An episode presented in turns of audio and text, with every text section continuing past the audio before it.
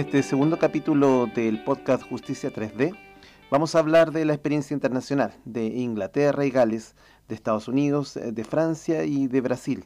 Cómo ellos están resolviendo o cómo han resuelto los problemas de gestión jurisdiccional. Mi nombre es Cristian Soto, soy juez del cuarto Tribunal Oral en lo Penal de Santiago. En este capítulo además participarán Paz Pérez, que es jueza de familia del tercer Tribunal de Familia de Santiago, Ramón García, que es eh, juez de policía local y profesor de Derecho Procesal Penal de la Universidad de la Santísima Concepción, y también Rodrigo Silva, que es profesor de la Universidad Diego Portales y investigador, abogado investigador de la Dirección de Estudios de la Corte Suprema de Chile. Rodrigo, tienes la palabra.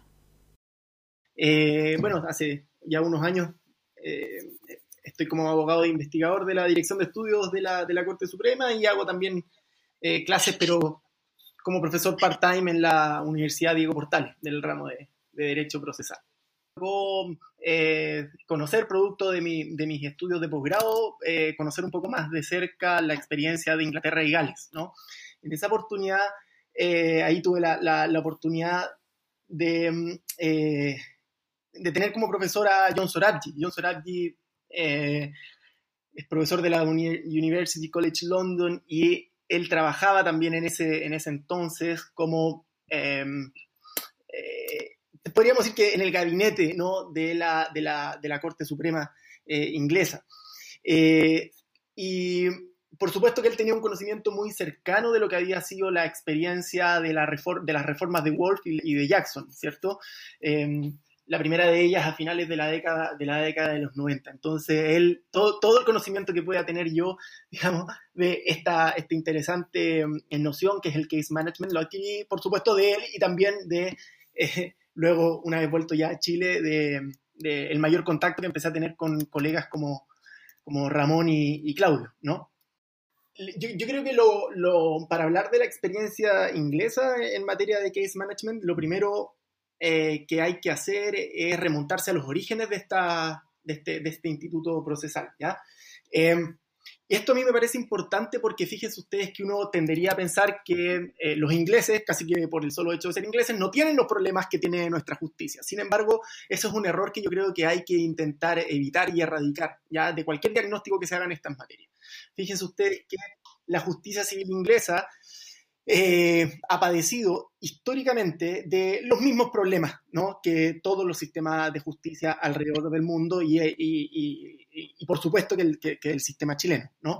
Ellos a través de em, continuos intentos, ¿no? continuos intentos, históricamente em, fueron reformando la justicia, la, justicia civil inglesa ¿ya? Para, poner, para poner fin de una vez por todas a los endémicos problemas de eh, la falta de celeridad, o sea, la lentitud de los procedimientos, el exceso de, eh, complejidad, ¿cierto?, de los procedimientos y, naturalmente, los costos. Los, los costos en la justicia civil inglesa, y esto es algo que también se ve en la justicia eh, estadounidense, ¿no? son particularmente altos. Tienen también un sistema de, costas procesales que hace que, el, procedimiento finalmente sea bastante caro.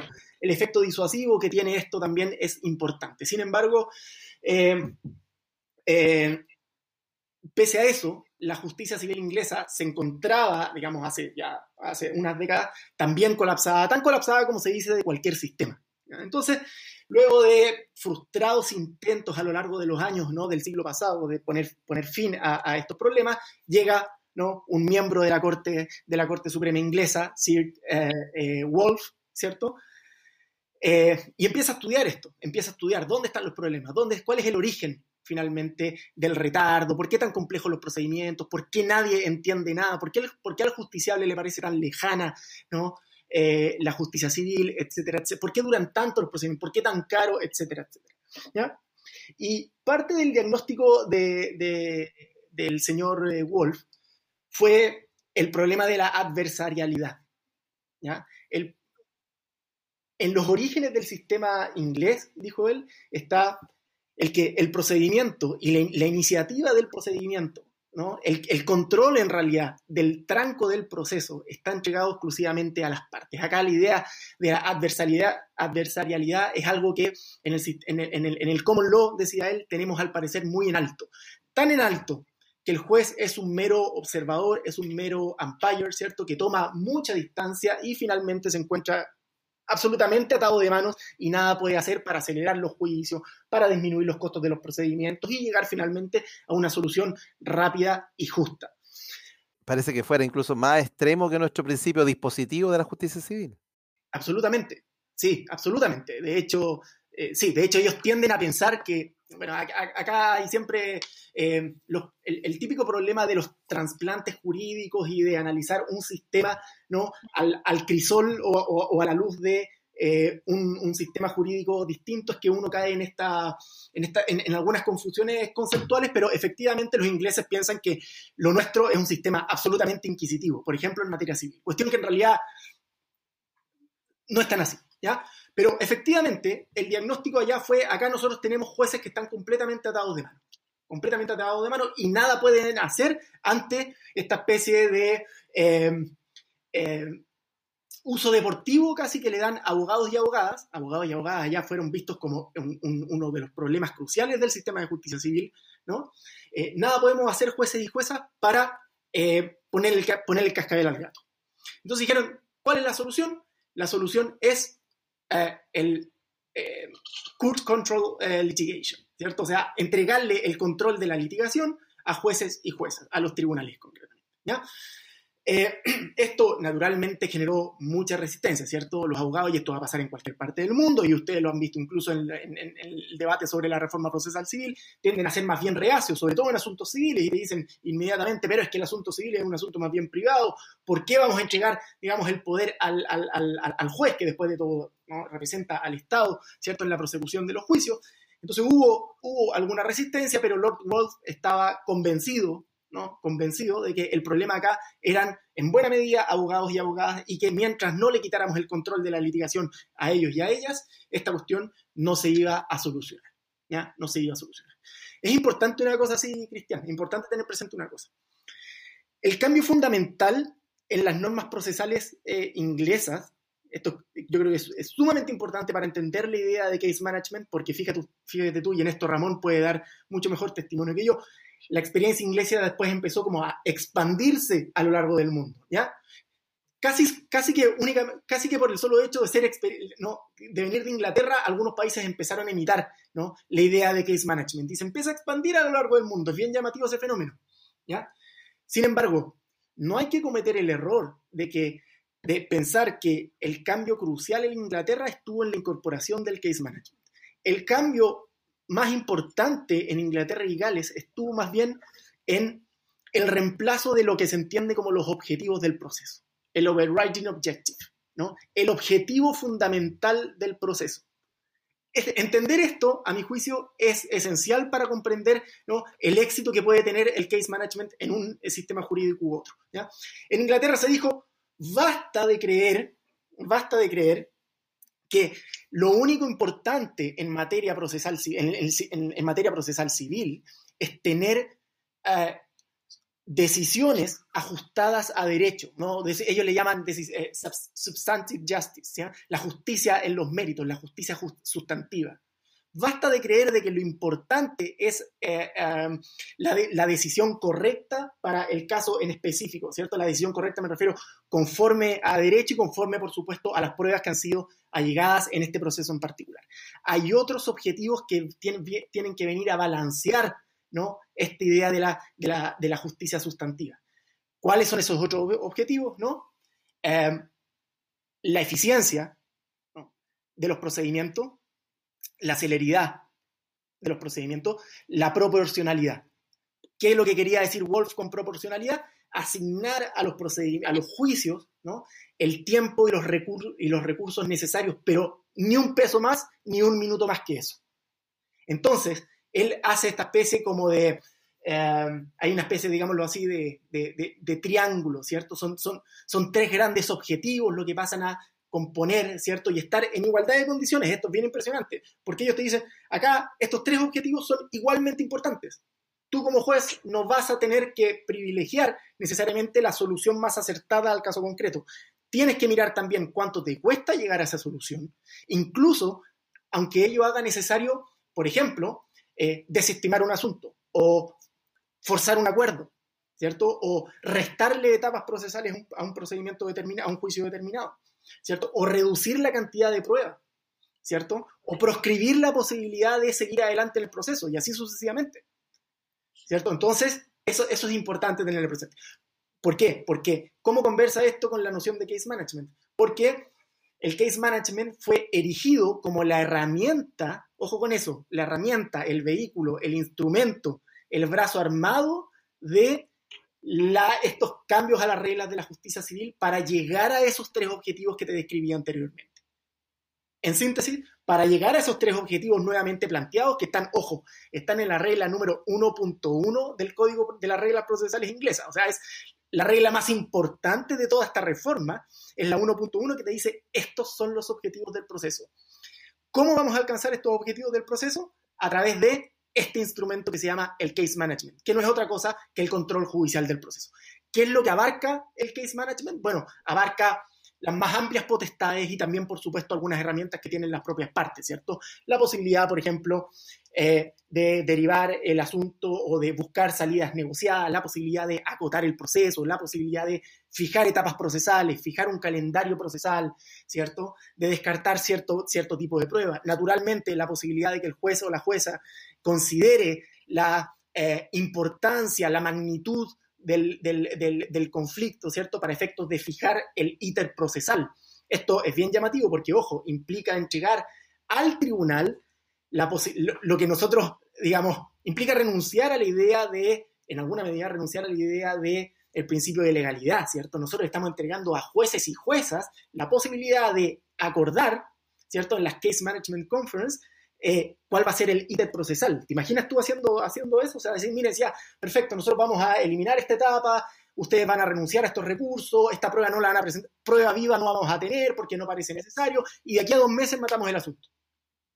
¿Te fijas? Vamos a derivar, eh, por ejemplo, yo acá veo que el asunto principal es este, pero si se fijan ustedes, nosotros podemos desgranar el choclo y podemos sacar del conflicto, ¿no? Todos estos asuntos porque podemos acordarlos en etapas previas, etcétera, etcétera, ¿no?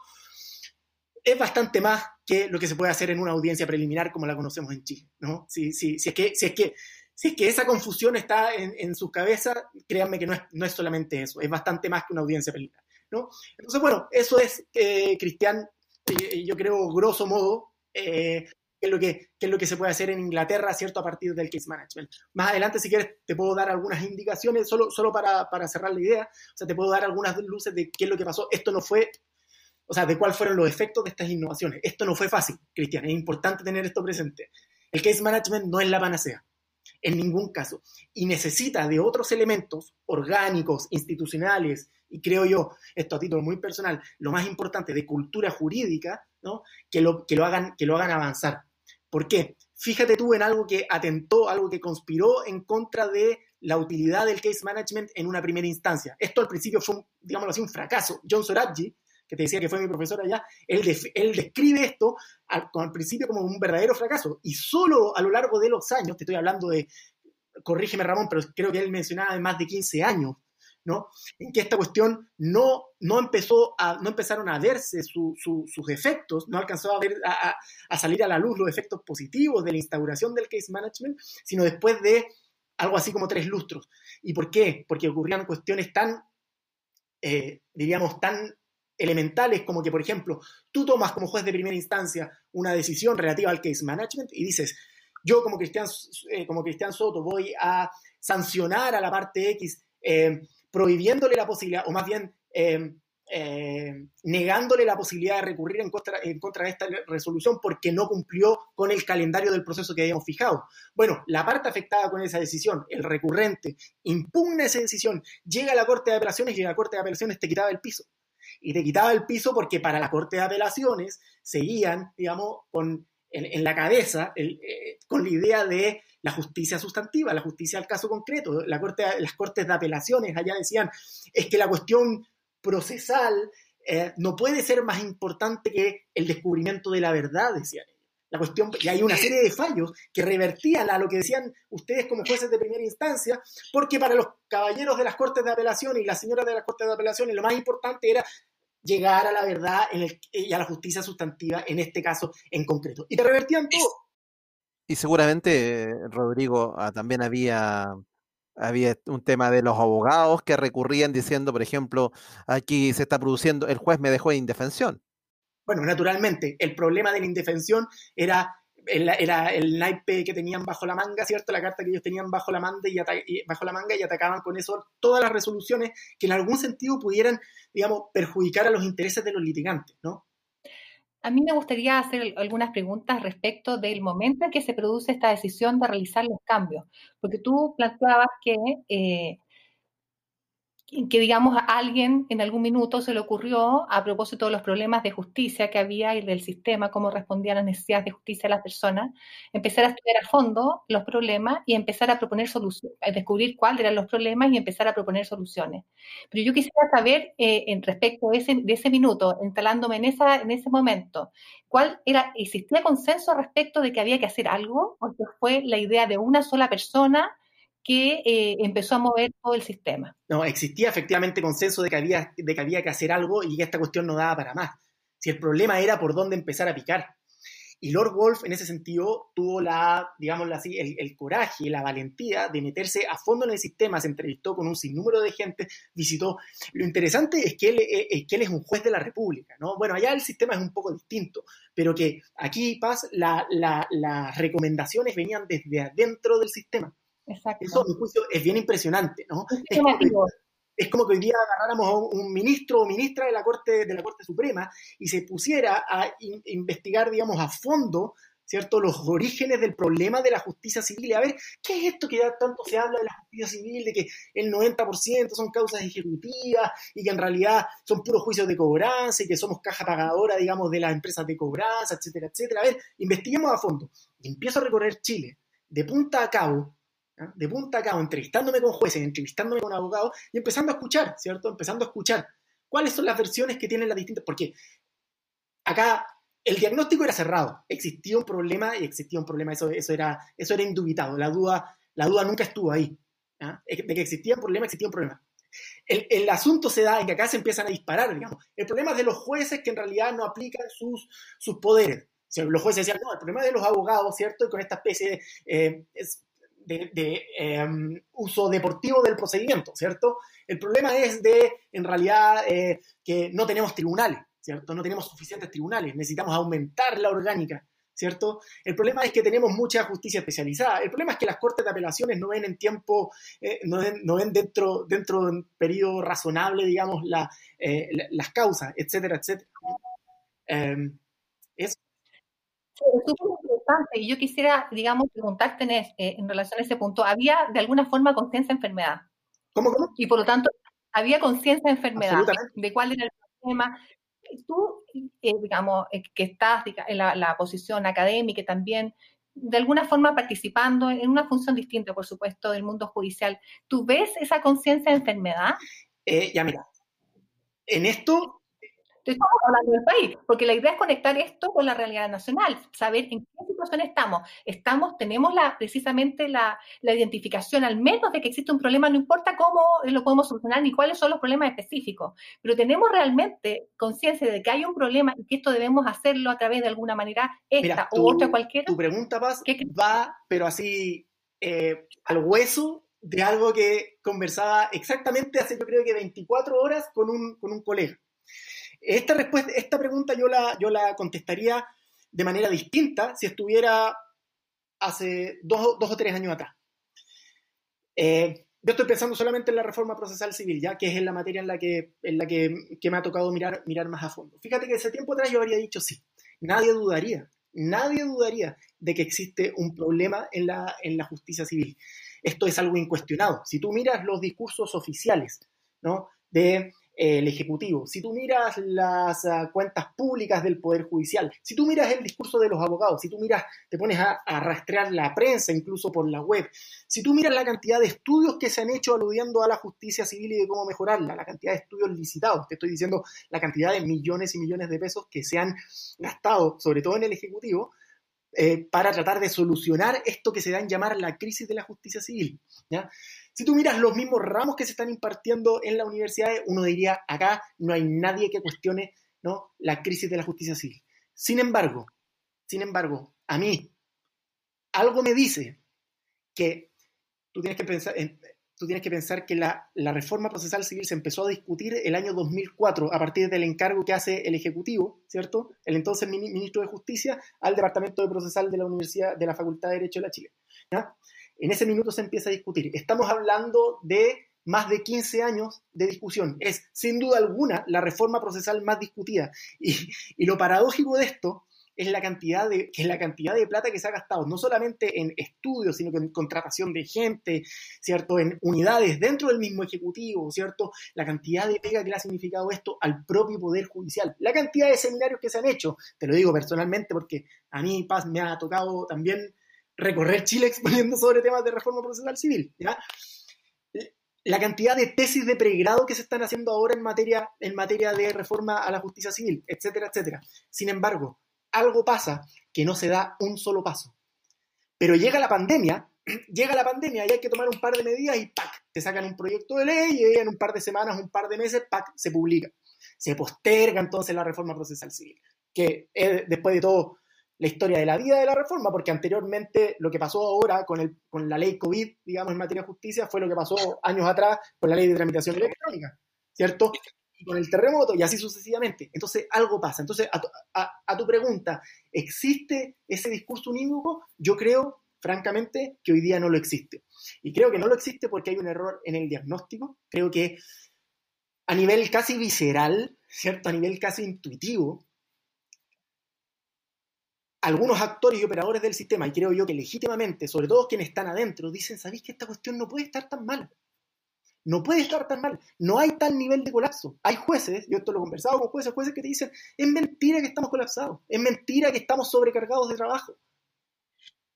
¿Cierto? La idea de la sobrecarga de trabajo es una cuestión que tiene que ser sometida a, eh, que tiene que ser sometida estudio, es una cuestión que tiene que ser analizada. Si tú, por supuesto que si tú me pones sobre la mesa la cantidad de miles y miles y miles de causas que llegan a los tribunales, digamos, diariamente, por supuesto que cualquiera se espanta. Es como el dato que tiraba Ramón sobre los millones de asuntos que llegan a los tribunales civiles en Brasil, ¿cierto? Bueno, y si yo te digo que esas causas, por ejemplo, no sé, eh, que son las ejecutivas que ni siquiera requieren de tramitación y todas después del plazo de apercibimiento terminan siendo, terminan, se, se tiene por no presentar, es como, que, es como que tú me digas que la justicia, eh, que la Corte Suprema está colapsada por los recursos de protección. Eso no lo va a creer nadie. Perdón, por los recursos de, protección del ISAPRE. Eso no lo va a creer nadie. Se entiende que hay un sistema que te permite tramitar estas, que esas causas no se ven tampoco una por una, etcétera, etcétera. Entonces, algo ahí, te insisto, yo creo que esto sobre todo de los jueces, y creo que tienen buenos motivos para pensar de esta manera, ¿ah? que tal crisis o sea, hablar de crisis en esta materia es algo que vamos a tener que empezar a, cuestionarnos. Te lo digo esto, eh, es absolutamente impopular lo que, lo que estoy diciendo, porque hay columnas incluso recientes que han salido en medios importantes que hablan de la crisis de la justicia civil, la crisis de la...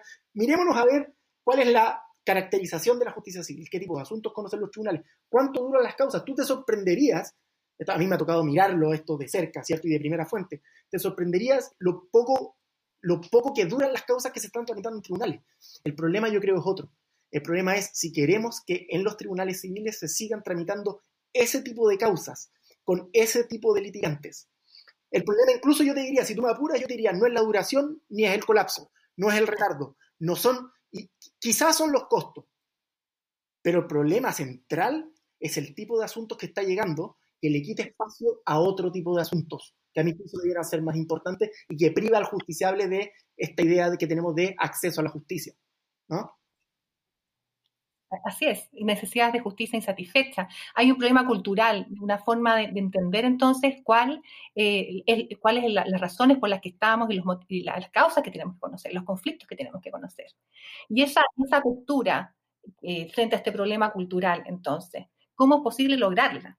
Porque da la sensación, mirándolo desde adentro, que el sistema es muy hermético, el sistema es cerrado y es como, como que está disociado un poco a veces de cuáles son los requerimientos las necesidades que debemos atender. Y como es hermético, como vamos, digamos, retroalimentando unos con otros en forma sucesiva, finalmente terminamos completamente, como dije recién, disociados lo que debiéramos hacer o las necesidades que debiéramos atender, sin muchas eh, materias que deben ser tramitadas judicialmente, que no se tramitan porque en realidad es impensado que algunas personas puedan llegar a un tribunal civil y pensar en, no sé, un juicio ordinario de cinco o seis años y quizás de mucho más tiempo. Entonces, frente a ese problema cultural, la pregunta es, eh, ¿qué condiciones permitirían generar un movimiento? Oye, sí, déjame, déjame, solo un, pelito, Rodrigo. Eh, es que tengo una pequeña anécdota, como esto es, de conversación. Tengo una pequeña anécdota que me pasó en los últimos días. Ustedes decían de, Paz y tú, Rodrigo, hablaban de, cómo está el estado de la cuestión desde dentro, de los jueces, lo sorprendente que fue en Inglaterra que esto surgiera desde un juez. Y de estas cosas de la vida, me tocó justamente por un tema civil hablar con una abogada que trabaja en el Banco Estado. Y esta abogada me llamó la atención su apellido, Galesio. Oye, pero Galesio, yo conozco este apellido. Y me, le di de vuelta por un par de, minutos. Y claro, me acordé con que Galesio fue un ministro de Corte de Apelaciones en los años 60, entiendo que la Corte de Apelaciones de Santiago. Y Galesio fue el que propuso a, finales de los años 60 una reforma procesal penal que claro, era mucho más modesta que, que, la reforma procesal penal actual, pero distinguía entre las funciones de investigar y juzgar eh, y que me recuerdo que lo sacó a flote en algún momento de la última tramitación de la reforma el señor Mario Garrido Montt, justamente diciendo que podría haber sido el proyecto Galesio en vez de este. Pero lo que yo quiero resaltar, y se lo mandé una nota a esta, abogada, que es un juez dentro del Poder Judicial que se le encargó, entiendo, a la tarea y que fue capaz de levantar un proyecto eh, eh, mirando lo que había y de presentarlo, que claro, no llegó, no llegó a puerto. Pero para que veas que no solo podemos hacerlo creo que es importante frente a esto, a estas ideas que pueden existir, que exista un contexto que permita replicar la idea y poder realmente asentarla para generar cambios. Entonces, por eso me pregunta, ¿qué condiciones crees tú que debieran existir para que se generara al menos un movimiento? Sin pensar... Sí. Eh, Rubén Galesio creo que se llama Cristian, pero creo que era Rubén Galesio. Eh, eh, mira, Paz, eh, pregunta de nuevo, de nuevo es bien incómoda porque, eh, fíjate tú que eh, cuando uno empieza a hablar de case management, empiezan a fluir las ideas, fluir las ideas, pero yo creo que, y en esto supongo que Ramón va a estar de acuerdo, en la medida que más se mete, uno empieza a entender que el problema es de cultura jurídica. De cultura jurídica. Y, y esto en todos lados, digamos. Entonces la pregunta viene a ser, tal cual como tú la, como tú la formulas, eh, ¿qué es primero? Si tenemos que partir con formación, porque acá hay quienes te dicen, no, lo importante es partir con la formación en las universidades. Por ejemplo, eh, formar a nuestros abogados y abogadas de manera distinta, empezar a formarlos en ADR, ¿cierto? En SARC, en sistemas alternativos o eh, eh, adecuados, apropiados de resolución de disputas, ¿cierto?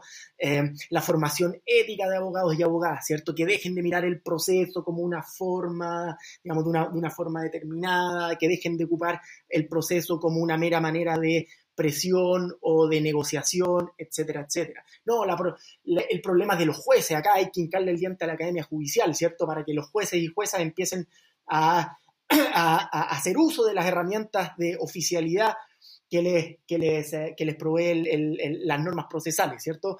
Que, jueces y juezas empiecen a empoderarse y empiecen a ocupar aquellas, aquellos artículos que perfectamente podrían ocupar.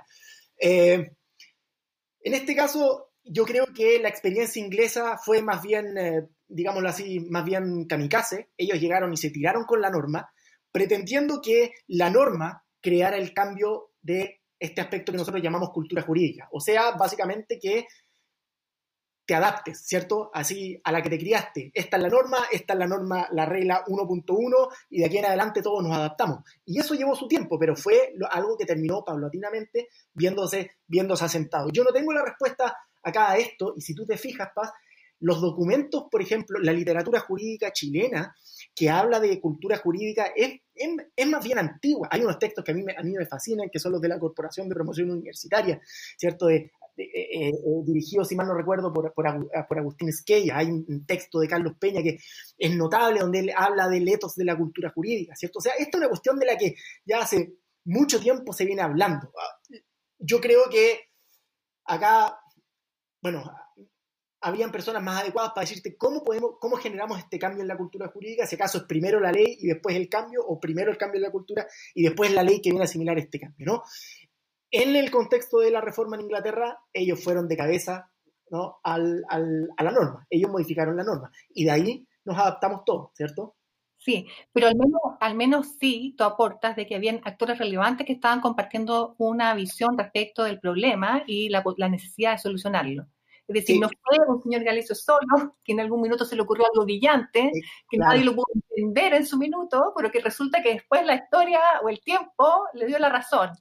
Al menos había conciencia, claro, el cambio cultural respecto a todas las personas que participan en el sistema de justicia, efectivamente, eh, no podía generarse o esperar que existiera eso para poder realizar una transformación completa. eso, es Pero al menos... eso es importante, perdone, perdone que, que, antes que se me haya estudiado, porque es súper importante lo que estáis diciendo, porque eh, el, eh, en Inglaterra hubo un diagnóstico que, digámoslo así, fue, diría yo, consensuado. Y fue consensuado por la cantidad de voces que vino a escuchar Lord Wolf, ¿cierto? Para decir, miren, los, de hecho, él tiene dos informes, el, el, el interim y el final, ¿cierto? El informe preliminar y el informe final de Lord Wolf. Son dos informes que, cuya lectura yo creo que es indispensable para cualquier país que se quiera meter en materia de reformas procesales, ¿no?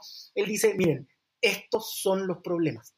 Yo ya recorrí el país entero, me fui a otros países, pregunté cómo nos veían de afuera, etcétera, etcétera. Y los problemas son estos. Onda, no me vengan con cosas. Estos son los problemas y estos son los problemas que vamos a atacar. Entonces, si te fijas tú, hay algo, hay una creación más bien democrática del diagnóstico, ¿cierto? Hubo un levantamiento de información a través de, ¿cierto? Un levantamiento de información y finalmente un diagnóstico más bien consensuado al que finalmente nadie se iba a terminar oponiendo.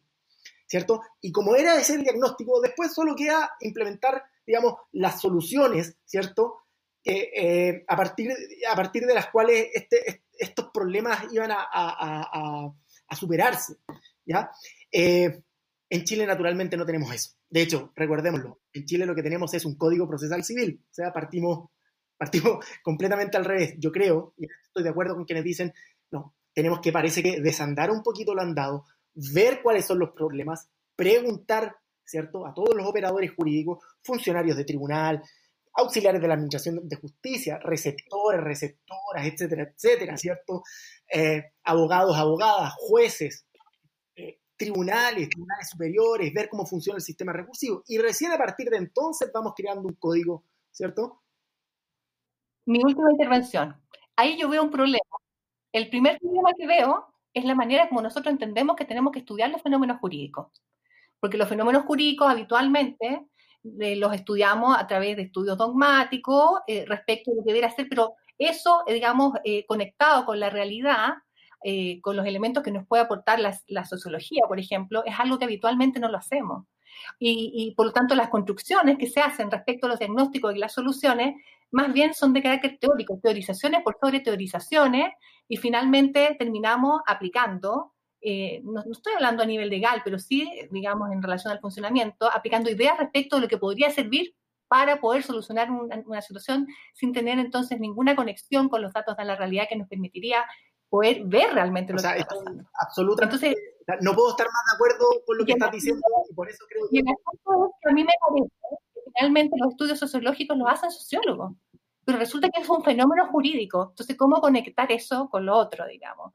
O sea, nosotros tendríamos un problema Yo ahí de método. Estoy totalmente de acuerdo y creo que Ramón eso, eso puede responderlo mejor que yo, porque su trabajo con Claudio en ese sentido yo creo que apunta justamente en la línea que tú estás señalando. Ellos detectaron un déficit la falta de empirismo, ¿cierto? La falta de estudio sociológico, y ahí es donde se han ido complementando, creo yo, de manera excelente. Eso, te iba a pasar la palabra, Ramón, que ha sido citado varias veces. Sí, no, pero, pero a mí me parece que hasta ahora creo que ha, ha identificado, eh, ha hecho una síntesis muy acertada de lo que fue la evolución en general que se invocó en estas eh, en este código de procedimiento civil, que entre paréntesis es la primera vez que los ingleses tenían un código, el año 2000, y que fue fruto precisamente de este trabajo que hacía referencia Rodrigo, eh, de Lord Wolf, Harry Wolf, y, que, y, que, y cuya investigación en general fue, fue reunida o condensada en dos informes que se llamaban Access to Justice, acceso a la justicia, un reporte provisional y uno final, donde básicamente yo diría que es el reporte provisional, es donde se encuentra reunido gran parte del sustrato, digamos, de su investigación, y que implicaba todo este estudio, toda esta investigación, pero que además de lo que señala Rodrigo, esto tenía que ver también con, con tener, por ejemplo, conversaciones con los litigantes frecuentes, con las compañías de seguros, con una serie de...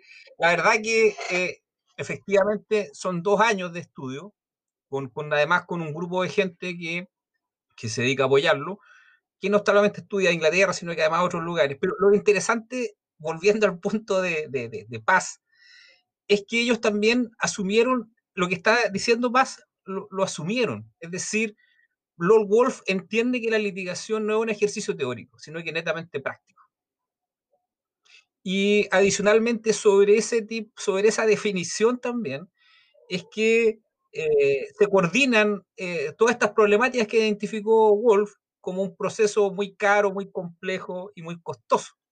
Y entonces, en definitiva, lo que había que tomar eran decisiones y eso probablemente es lo más complejo, que es cómo se logra tomar una decisión que, sea, que permita que tenga la fuerza, en definitiva, como para eh, generar o adaptar nuevas formas de trabajo, nuevas formas de organización, eh, nuevas formas de entendimiento. Y eso la verdad que es tremendamente complejo. Yo creo que nadie en el mundo tiene la fórmula de, de cómo hacerlo, pero lo que sí uno puede es recoger a propósito de esta experiencia esas problemáticas en el, en el contexto inglés, por lo menos, eh, yo diría que, por ejemplo, el case management aquí forma parte de una estrategia.